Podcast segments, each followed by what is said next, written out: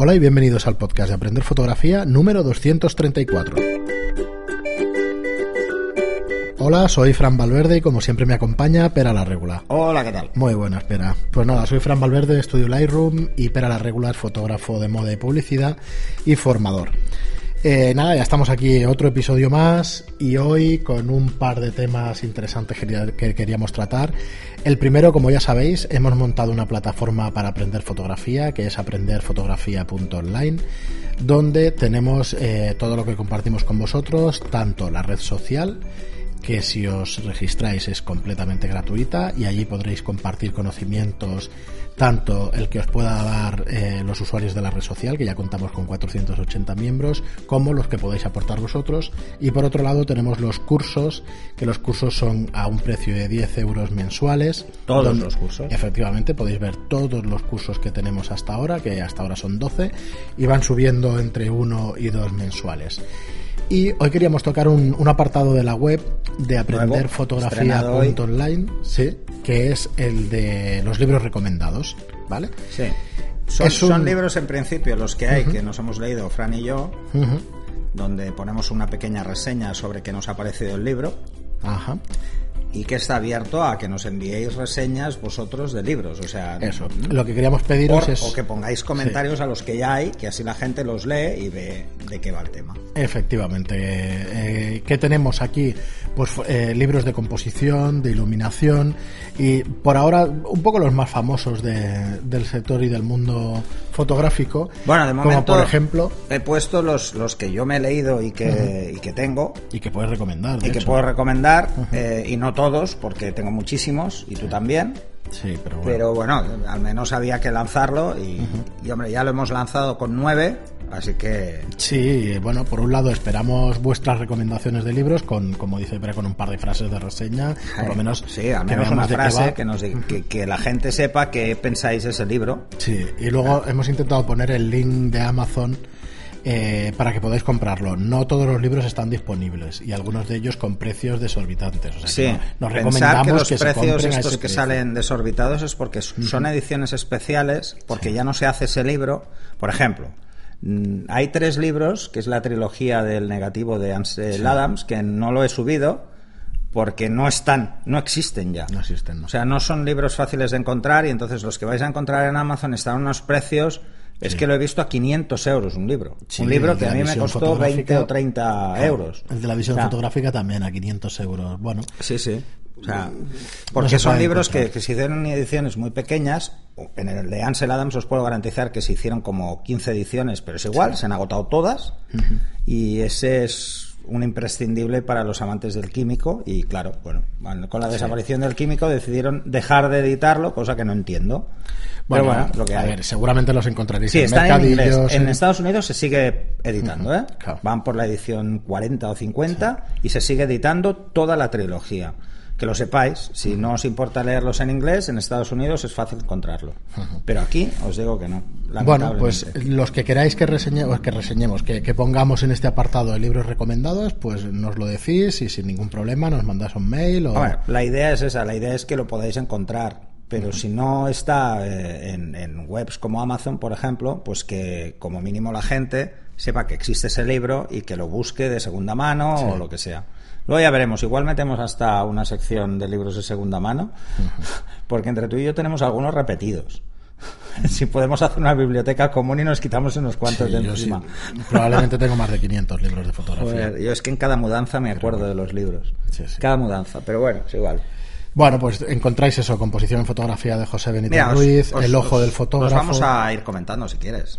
Más que nada porque nos sirven como, como podcast también de... Hmm. Mira, eh, os he puesto dos libros de Michael Freeman que a mí me parecen excelentes los dos. Eh, uno es El registro de la luz, que nos explica cómo jugar con la luz y además hace, sobre todo, ¿eh? hace mención a una cosa que yo insisto siempre. Hay que saber esperar y buscar el momento con la mejor luz cuando os vais a hacer un paisaje o cuando os vayáis a hacer cualquier foto.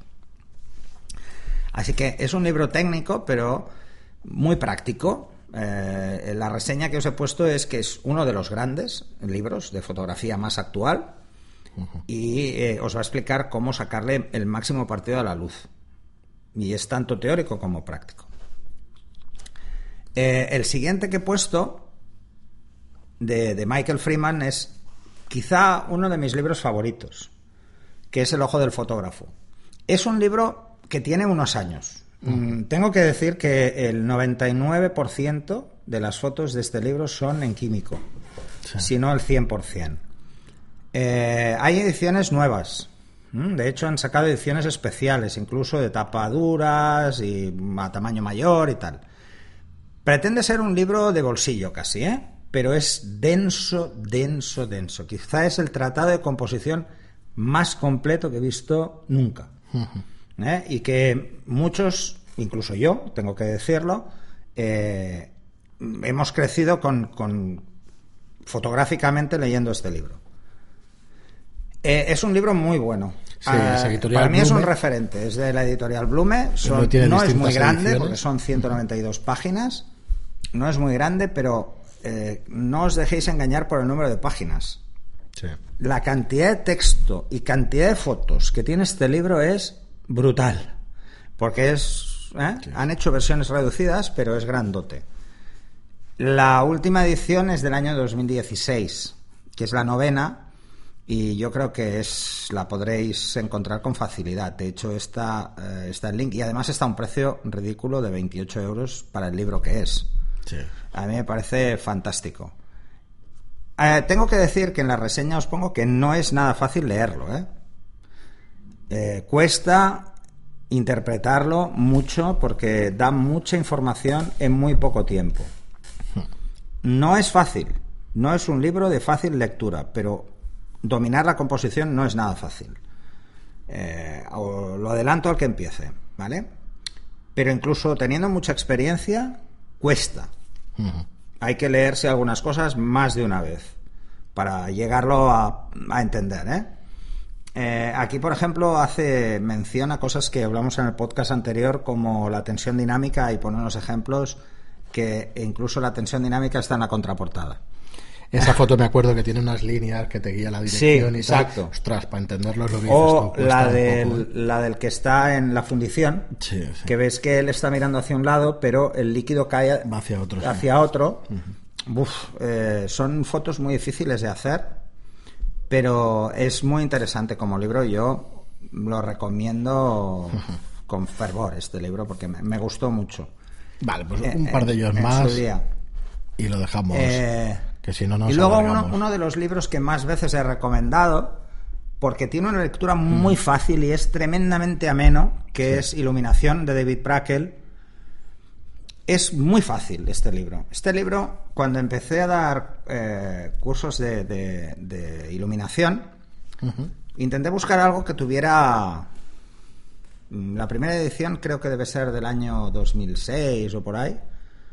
Más o menos, no lo sé porque incluso eran fotos que no habla del digital apenas, habla muy poco, eh, y habla de equipos más antiguos, así que...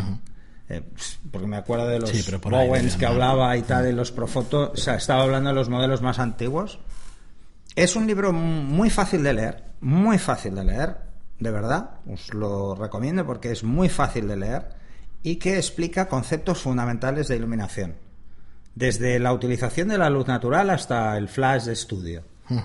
Eh, es, de fácil, es lo que decía, es también de Blume, es de fácil lectura y yo creo que es uno de los libros, mm, bueno, si no imprescindibles, os diría que interesantes para el que quiera tener claro qué es esto de la luz y la iluminación. No es tan completo como el de como el de Michael Freeman a nivel de utilización de la luz, pero sí que es muy práctico. Sí, tiene unas, bases, tiene unas bases estupendas. Incluso habla de, cosas que hemos hablado nosotros en cursos, de, de, qué debería tener un estudio y por qué. ¿Sabes? Eh, cosas así. Yo creo que asienta muy bien las bases de, fotografía. ¿eh? El tema de iluminación lo toca, pero muy, muy, muy bien. A mí me gusta, me gusta mucho este libro. Eh, además, lo, lo, comentamos en el, en el último. Ya, por último, lo dejamos aquí, si te parece. Un libro de composición peculiar, muy peculiar. Eh, es un libro que he estado, ya lo había leído en su día, Fran me dejó el suyo porque no sé ni dónde lo tengo, sobre... Eh, mm, es un libro de composición de José Benito Ruiz, ¿vale? que es El lenguaje del arte. Yo creo que este es un libro imprescindible para cualquiera que quiera hacer buenos paisajes. Porque los explica de una forma exquisita. Está cuidadísimo es la edición de este Muy bueno este libro. Ya van por la edición 6 o la 7, no, no, recuerdo. Eh, es un libro muy grandote, es el típico libro que no sabes dónde meterlo porque es enorme, no cabe en una estantería normal. Es grande, las fotos se ven muy bien. Muy bien, sí. Eh, es de buena calidad. Que es difícil hacer una buena edición. Es muy ¿eh? difícil, es muy difícil. Mira, vamos a meter otro libro solo por, por enviar a tomar por saco uno. Eh, soy así de, bruto, ¿no?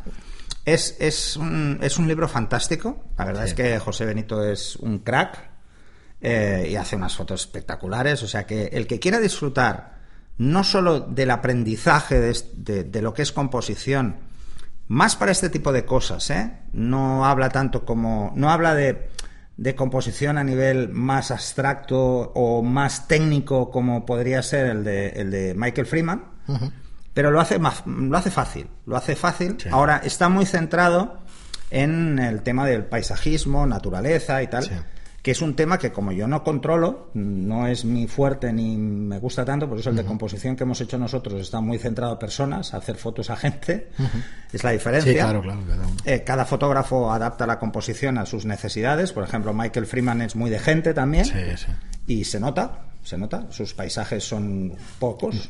pero incluye normalmente. Pero incluye, incluye, no, no, hay paisaje, hay de todo en de Michael Freeman. Pero volviendo al de. al de. José. Al de José Benito, eh, simplemente es exquisito. ¿eh? Es de muy fácil lectura, orientado a paisaje, como decía, pero es un, es un repaso a conceptos generales sobre composición muy interesante. El, el precio, a mí me parece hasta barato para para cómo es la obra. o sea, un libro de 320 páginas mm, está a 55 euros, pero es que se ve. es que es un libro, es un libro para tener. está, muy, bien La verdad es que lo ha editado con una editorial muy pequeña, que es lo que suele pasar con los autores eh, nacionales, eh, pero que, que, la verdad es que la calidad es muy buena.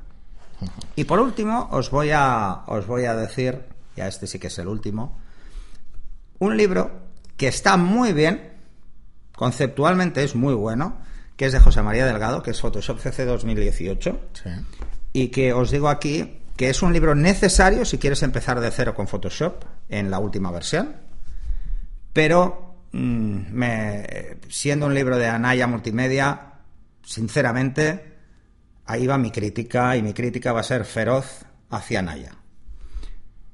Todas las fotos que aparecen en el libro son en blanco y negro de una calidad pésima, parecen fotocopias. El papel es malo, de narices. está muy bien que hagamos, eh, que intentemos reducir el número de papel, me parece fantástico, pero es un libro tamaño normal de, de novela, o sea, no es grande, con unas fotos a media página o cuarto de página, en blanco y negro mal, que se ven fotocopias, se ve fotocopiado. Qué lástima.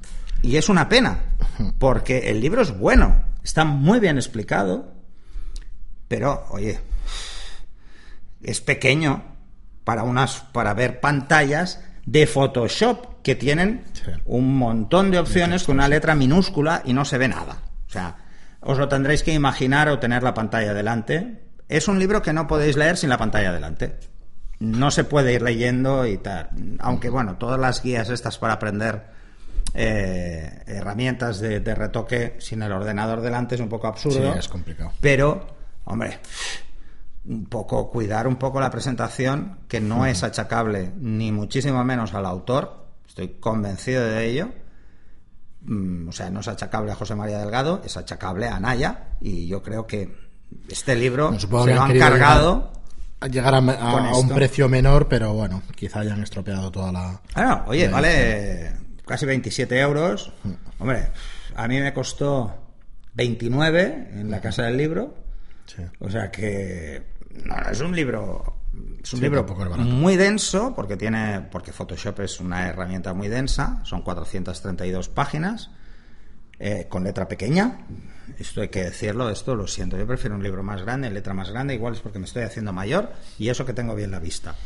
Pero, sinceramente, mm, tengo que machacar a Naya Multimedia porque me parece una... Esta edición, que es del 5 de abril de este año, de 2018, que tenga esto a estas alturas de patio, me parece, me parece pues mal. Ahora, el libro es muy bueno, ¿eh? El libro hay que decirlo que como guía para...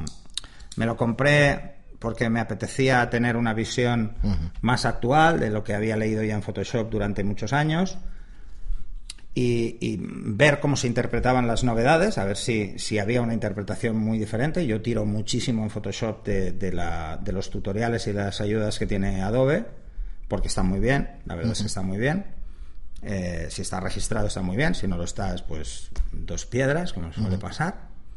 Pero, y la verdad es que es muy completo y es una buena guía, pero bueno, tengo que machacar a Naya. Lo siento, lo siento, José María, pero bueno, te la han jugado. Eh, pues nada, aprovechando este repaso a eh, los libros. no lo conozco, ¿eh? No, sé, he escuchado alguna vez que bueno. Sí, un abrazo. Sí, ya Porque el libro es muy bueno, pero. Si tienes algo que decir, no hay ningún problema. No, Nos lo dices y ya está. pues aprovechando esto, Jordi nos ha escrito diciendo: Hace poco quería leer este libro, Adobe Photoshop Lightroom CC. 6. guía completa para fotógrafos de Martin Evening, Evening que también es un clásico de, de los libros de fotografía o de los tutoriales estos de, de herramientas de, software y dice, la verdad es que casi 90 euros me dolían, ya tengo muchos libros en casa. Un colega me sugirió que lo pidiera a la biblioteca. Existe una cosa que es el préstamo interbibliotecario. Fui a la biblioteca y lo pedí. En menos de 15 días me lo, me lo trajeron o me lo llevaron. Eh, solo tienes 45 días para leerlo, es poco. Y la verdad es que desde entonces, cuando veo alguno interesante, trato de pedirlo. Si realmente es bueno, trato de comprarlo. Hay muchos autores que casi sacan un libro al año. Se nota que cambian cuatro capítulos y el resto sigue igual. Ante el precio de los libros prefiero asegurarme. Diría uno ya de entrada, pero prefiero no, por no generar Es que es... No, no, pero es, mundialmente. Me parece que todo el mundo sabe de quién hablo. Dice, os diré desde mi visión de diseñador gráfico que los libros de fotografía no son fáciles de imprimir por la imprenta. Las pruebas de colores no son fáciles y se ha de asegurar una buena impresión de un producto que trata de vender una fotografía de calidad. No es un, un offset simple de imprenta. He llegado a ver catálogos de arte impresos en sextacromía. Comprendo el elevado precio algunas veces. Eh, a ver si le hago algunas fotos a mi pequeña colección y os propongo algunos títulos. Pues nada, eh, Jordi, pues te esperamos que nos, que nos digas. Yo tengo, yo tengo libros, he de decirlo, que en edición normal, no estos que son ediciones perdidas, que se disparan a partir de 150 euros, que ya me han costado más de 150 euros. Sí, sí. Porque son auténticas litografías. Es, es que son buah, brutales. Tengo uno, de Ansel, no de Ansel Adams, perdón, de, de, Richard Avedon, que es, bueno, hmm. para tener Sí, yo tengo de la, de la lo disfrutas mucho. Y, eso que hablamos de fotografía en blanco y negro de los años 70 y 50, o sea que tela, ¿eh? Muy bien, Jordi, pues nada, ya nos irás diciendo libros y eso, que vayamos poniendo los libros recomendados de, la web.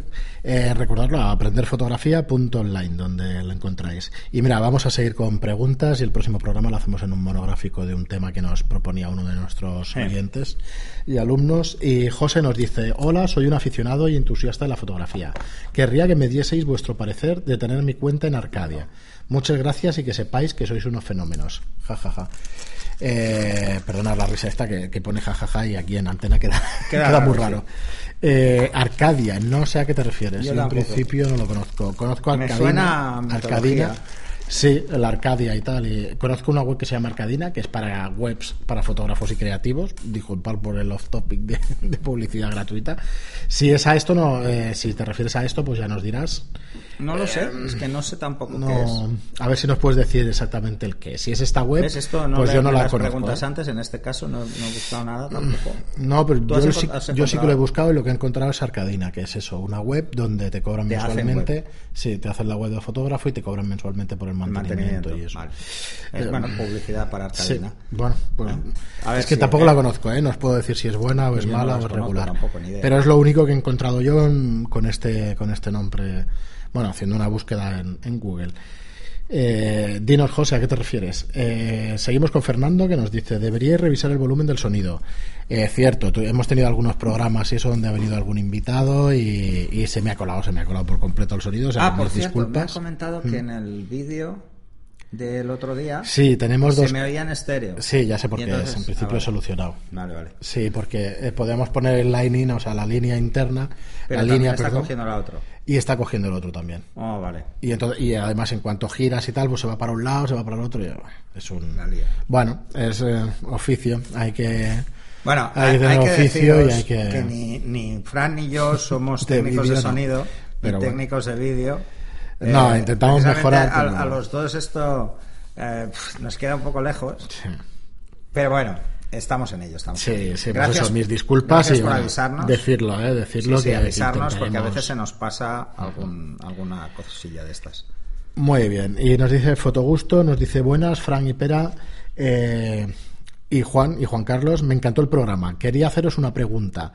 ¿Qué película, marca, recomendáis que se pueda comprar por Amazon tanto en blanco y negro como a color, que aún me interesa más el primero. Ostras. Muchas gracias. Pues mira, te lo buscamos mientras hablamos. Mira, estamos se lo vamos a lanzar a Juan Carlos. Eso, es lo que te iba a decir. ¿Eh? Se lo lanzamos a Juan Carlos y a ver si.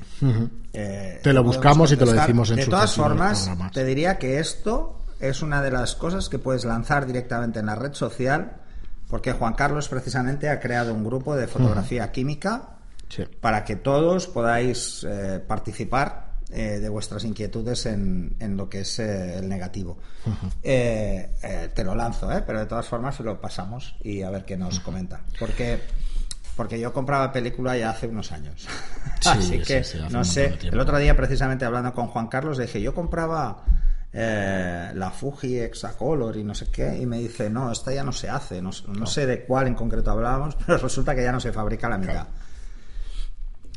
Y Manubi Morales nos dice, tengo una Canon A1, Canon AE1 y una Ricoh 35EF. Estoy esperando que me llamen para recoger mi primer carrete blanco y negro en años. Sale carillo, revelado de 36 a 12 euros y luego cada copia 70 eh, u 80 céntimos. Sí, es caro.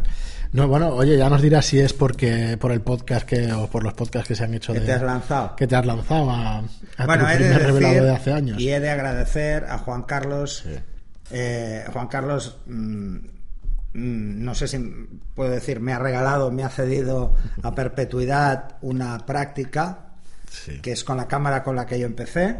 Eh, me la trajo el otro día me la trajo con tres objetivos y quiero dar gracias públicamente porque mm, ahora ya estoy dándole vueltas para hacer cosas en blanco y negro, en negativo. Igual hago alguna diapo. Así que mm, yo creo que en breve veréis, veréis eh, mi parte experimental en negativo porque me apetece mucho.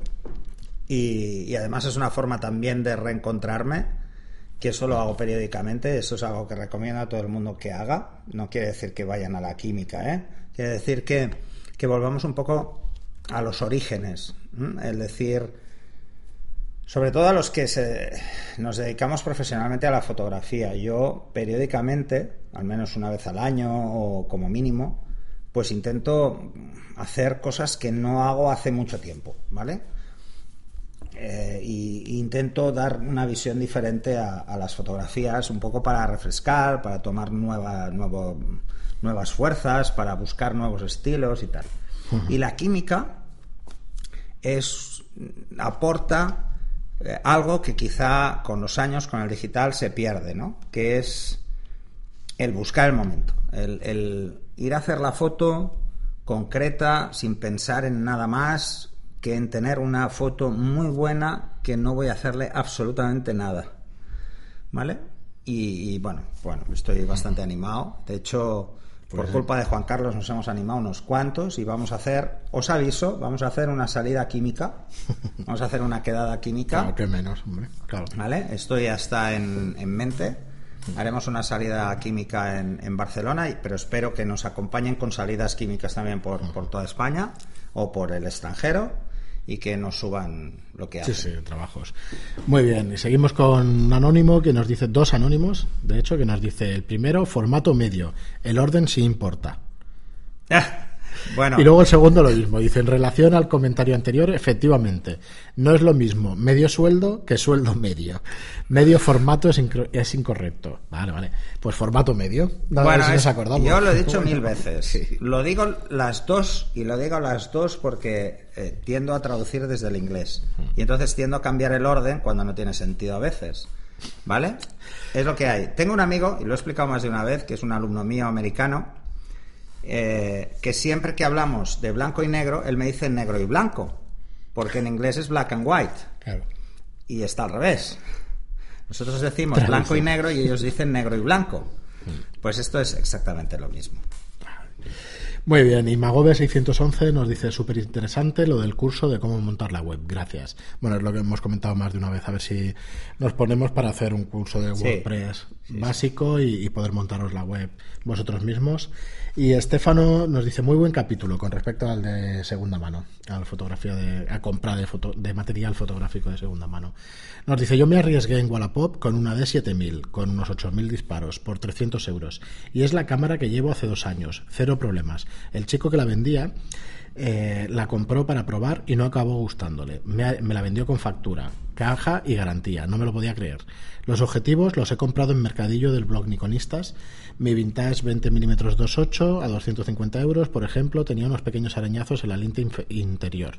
No me dijo nada el vendedor, pero no notó nada al disparar y el servicio técnico me dijo que no pasaba nada. Por cierto, se puede saber el número de disparos de la cámara con Photoshop. Es una info que se guarda en los exif de cada foto. No siempre, depende del fabricante. Vale, dice, y no se reinicia al formatear la cámara. Es un poco pesado de explicar, pero son cuatro pasos. Buscando números, disparos, cámara en Photoshop en Google lo encontráis fácilmente. Abrazos. Pues nada, gracias Estefano. Lo, sí, hay, cámaras que lo guardan dentro del RAW y solo con un archivo tienes bastante. Hay otras cámaras que no lo guardan en el RAW y tienes que conectar la cámara porque es el obturador el que cuenta el número de obturaciones. Por ejemplo, os pondré un ejemplo. La 1D Mark IV informa la cámara la 1DS Mark III informa la foto. Es un ejemplo en Canon que hay dos diferentes, mira, dos eh, soluciones diferentes. Muy bien. Y por último ya, dice Juan es José posible, Es posible que estén todos los RAWs en un sitio diferente en cada cámara, y por eso fabricante, y por eso hay que hacer mm, peliculillas, ¿no? Pero bueno. Muy bien, y Juan José Moya nos dice, como siempre, un placer escuchar el podcast, deseando que venga el próximo. Gracias. Nada, muchísimas gracias a ti por, la, por el comentario. Y Pablo nos dice, eh, nos sugiere los siguientes cursos. Dice, me encantarían los siguientes. Photoshop o Photoshop orientario a la fotografía de moda, directamente. Otro de fotografía de moda. Y otro, eh, todo lo que tiene que ser eh, saber un fotógrafo profesional. Temas legales, cómo conseguir localizaciones para grabar, cómo pedir permisos para montar una sesión en una calle, equipos que se necesita para una sesión. O sea, nos estás haciendo el guion perfecto para los cursos y te haremos caso este, porque este entiendo que lo, hemos hablado más de una vez de hacerlo. Lo tenemos pendiente y lo Está pendiente el hacer uno precisamente porque cuando yo empecé no había mucha información, ibas muy de culo. Pero es que eh, vale su peso en oro lo que nos decís vosotros, porque es que realmente vamos son a hacer... las preguntas que nos hemos hecho todos en algún momento. Efectivamente. Lo que pasa es que a veces con el tiempo se nos pasan, ¿no? Claro. O sea, las preguntas que yo me hice hace más de 10 años no son las mismas. No, pero nos, los nos, lo guardamos, claro, porque dice temas legales, pues es una lección estupenda para el, El primero que decía, que era el de Photoshop. El de Photoshop, el de Photoshop ya, está en marcha. ¿Eh? Espero que ya esté para cuando oigas este, o como mínimo ya esté montado y tengamos que editarlo en vídeo. Tres, cuatro semanas, esperamos. Sí. Menos de un mes o por ahí. Sí, entonces el tema es el siguiente. Este sí, luego, eh, ¿cómo tenemos previsto el tema de Photoshop? Os lo explico porque, porque así ya mm, mm, adelantamos esto. Vamos a hacer uno básico de Photoshop, que es conocer la herramienta.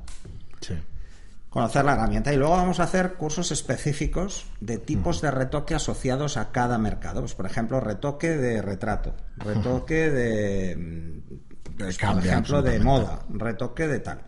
Vale, en estos vamos a intentar, que nos está costando bastante, conseguir eh, que lo hagan personas que hacen ese tipo de retoque específico. O sea, que tengáis nombres y apellidos de la persona que tiene un estilo.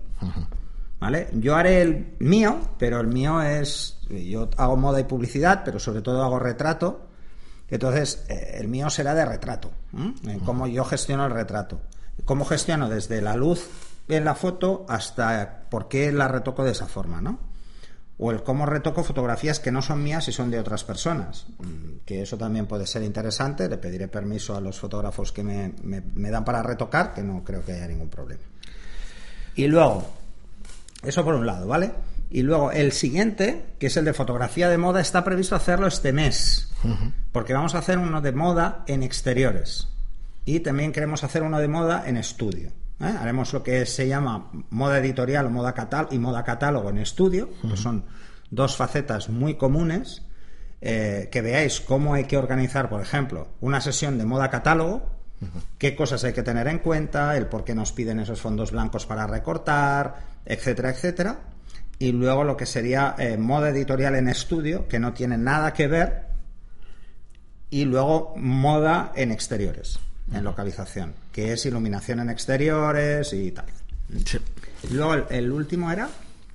El, ah, bueno, que algo que tiene que saber un fotógrafo además, profesional. Precisamente antes de leer esto ya estábamos hablando de, de, cómo organizar este. Sí, porque al final hay muchos de vosotros. aspectos legales, aspectos fiscales, eh, un montón de cosas. Porque he de decir una cosa, y es una crítica, mm, no muy feroz, pero es una crítica, a las asociaciones profesionales a un fotógrafo no le vale, a alguien que va a empezar en la fotografía a nivel profesional y que quiere empezar, ya sé que lo fácil es hacer esto, eh, eh, darle un set de PDF para que se los lea, no, no es la mejor opción porque cada fotógrafo tiene un mercado objetivo diferente, tiene un entorno diferente, no todo el mundo está en una ciudad, no todo el mundo está en una ciudad grande o en una ciudad pequeña y no todo el mundo tiene las mismas inquietudes. Lo que le sirve a uno no le sirven a todos. O sea, ¿cómo vamos a hacer esto? Pues vamos a hacerlo probablemente como hemos hecho eh, el de composición.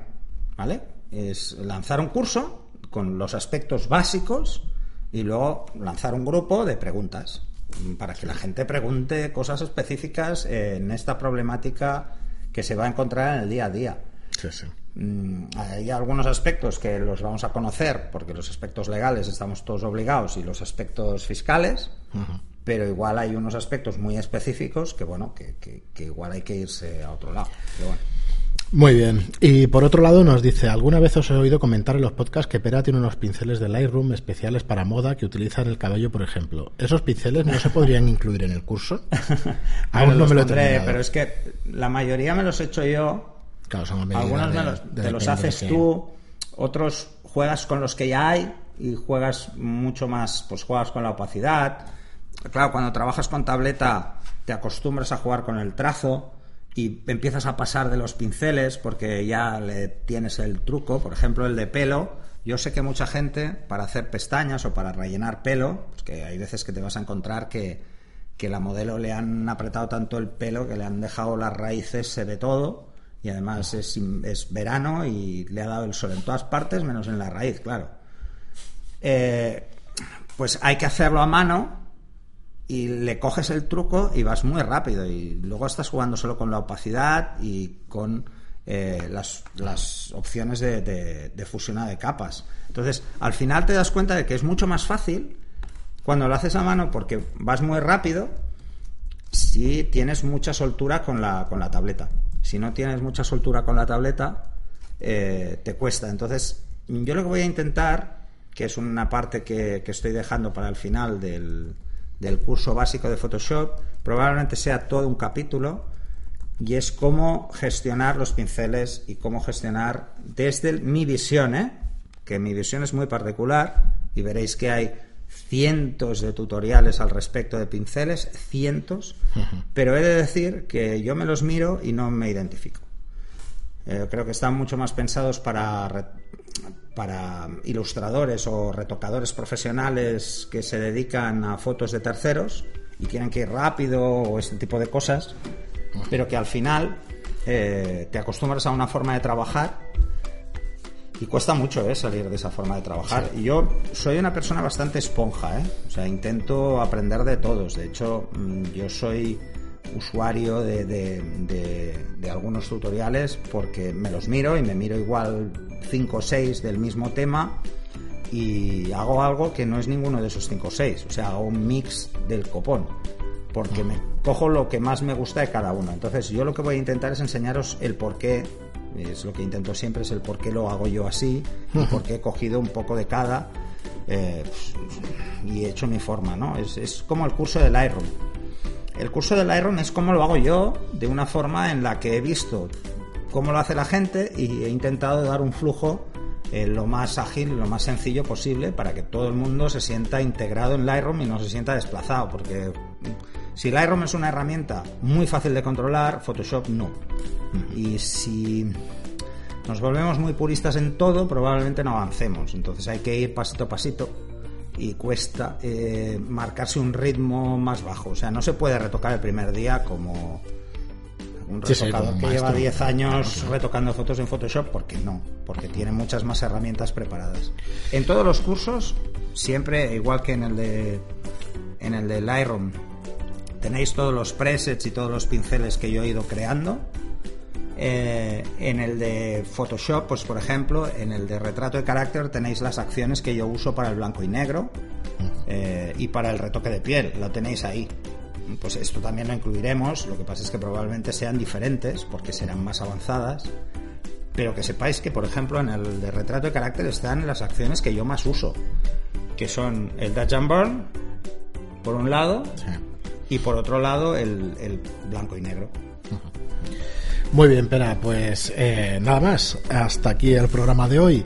Como siempre os decimos, si os gusta el contenido de nuestro programa y queréis echarnos una mano en la difusión, que mejor que una reseña de 5 estrellas en iTunes o un me gusta o un comentario en iBox. Muchísimas gracias de nuevo a todos por estar ahí y hasta el próximo programa. Hasta el siguiente.